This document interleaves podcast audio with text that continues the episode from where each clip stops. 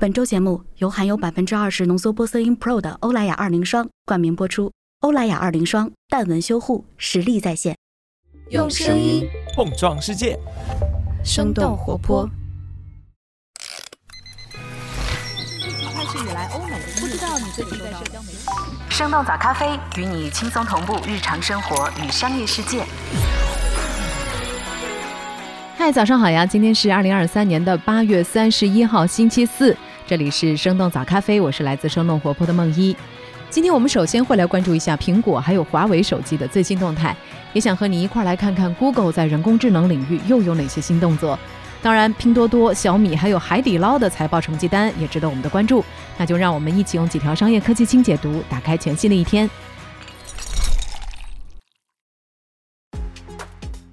苹果发布会将会在北京时间九月十三号的凌晨一点举办。八月三十号，苹果公司宣布将会在北京时间九月十三号凌晨一点举办新品发布会。根据彭博的报道，苹果将在会上公布新款 iPhone 十五系列以及新款 Apple Watch、AirPods 等等硬件产品。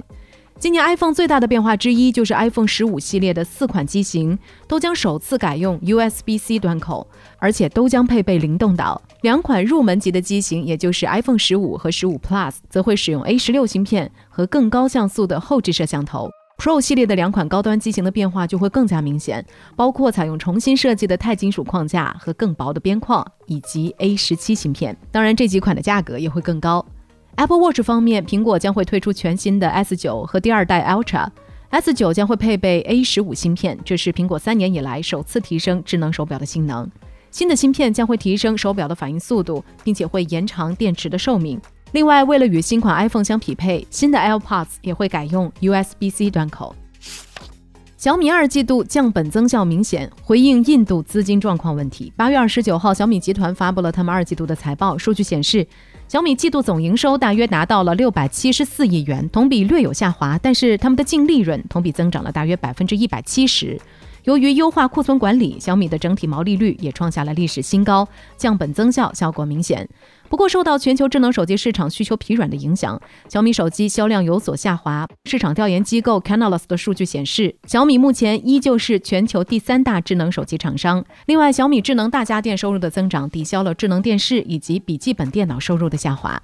在财报电话会中，小米集团的总裁卢伟斌也回应了此前小米印度资金被冻结的问题。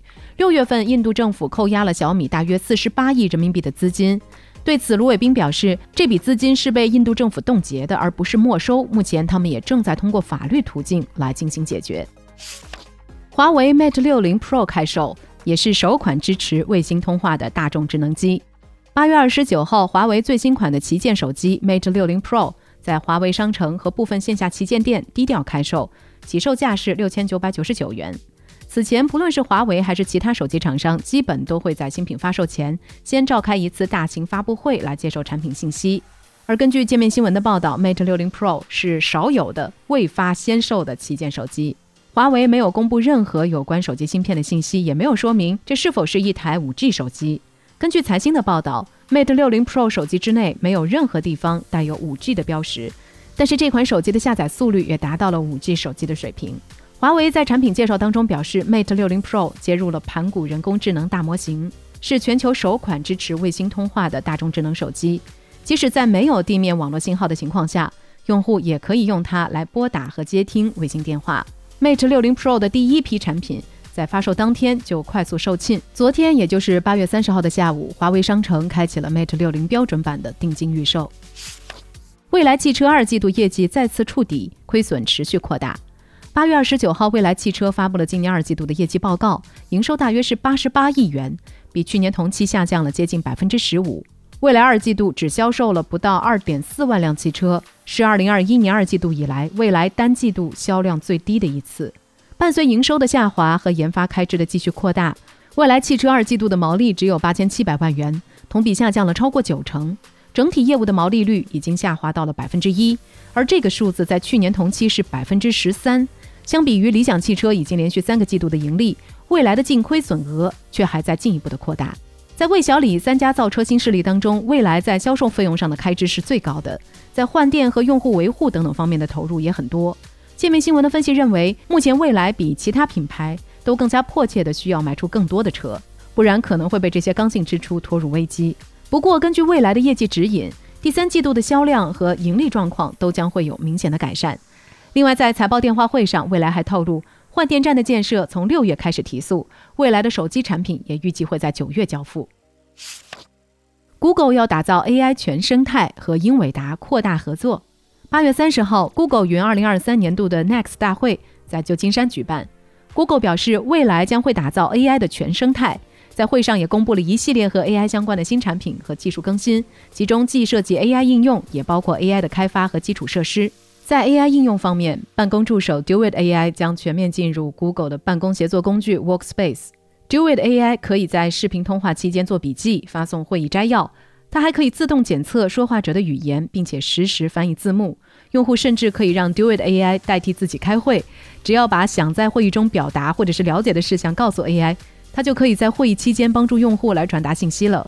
另外，Duet AI 和 Google 云的进一步结合，可以让开发人员更加高效便捷的工作。比如，Duet AI 可以快速的把一段完整的代码从一种代码语言转换成为另一个语言。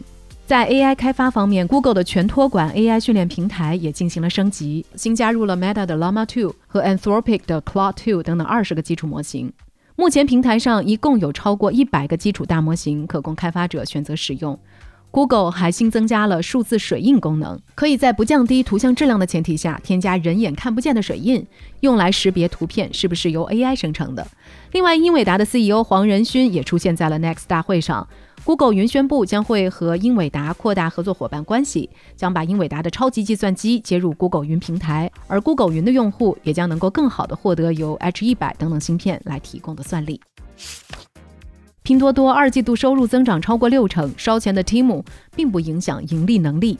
八月二十九号，拼多多公布了今年二季度的财报，他们的总收入是五百二十三亿元，同比增长了百分之六十六。这个增速是近两年的最高季度增速，远高于淘宝天猫集团和京东零售。拼多多二季度的净利润也同比增长了接近五成，超出了市场预期。拼多多收入的增长主要得益于在线营销服务和交易服务的收入增加，其中交易服务收入同比增长了一点三倍。在线营销服务，也就是广告等等业务的收入也有百分之五十的提升。另外，由于六幺八大促和 Tim 在海外的扩张，拼多多二季度的营销费用也有大幅度的提升。在今年二月以前，Tim 还只是在美国运营，而到目前为止，他们已经拓展了接近四十个国家。在财报发布的当天，Tim 在以色列上线，正式进入中东市场。晚点财经的分析认为，Tim 大幅度增加的开支并没有影响到拼多多的盈利能力。财报发布之后，拼多多股价大涨了百分之十五。海底捞上半年的海外业务扭亏为盈。八月二十九号，海底捞和海外业务上市公司海特国际发布了半年报。财报显示，海底捞上半年的营收超过了一百八十亿元，同比增长了大约四分之一，净利润也实现了大幅度的增长。海底捞百分之九十五的营收来自于餐厅经营。上半年，海底捞国内门店销售额和翻台率都有不同程度的增长。自从去年下半年启动了硬骨头计划以来，海底捞开始谨慎重启之前关闭的餐厅。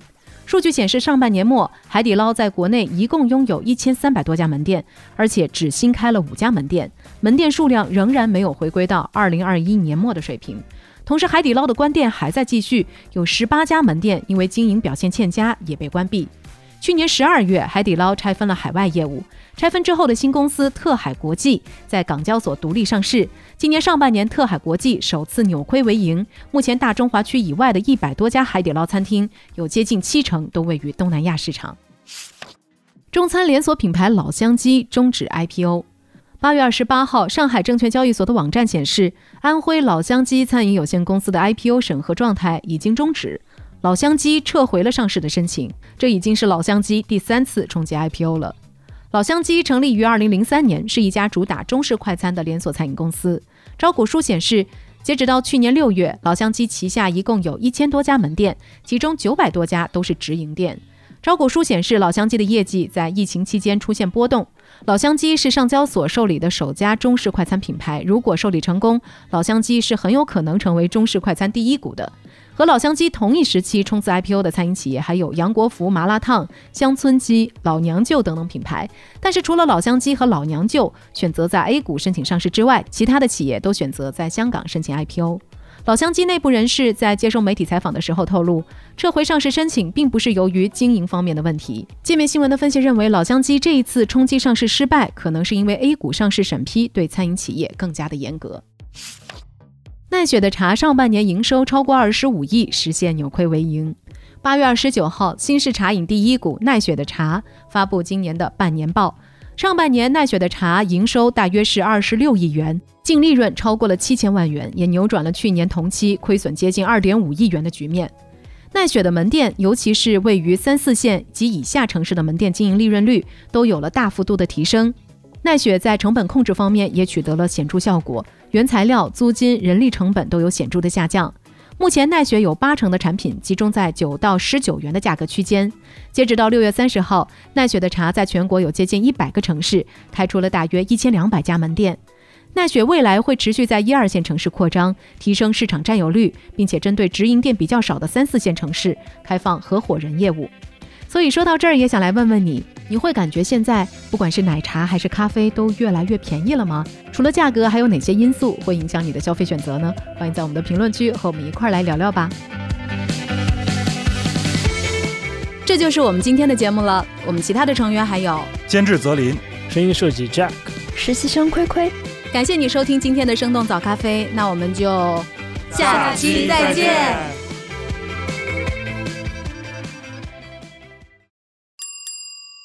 欧莱雅二零双为打工人带来惊喜福利了！现在就到小红书搜索“周五二零接你下班”，参与话题互动，就有机会获得欧莱雅二零家族套装；参与活动抽奖，更有机会赢得由欧莱雅二零双提供的万元旅行基金。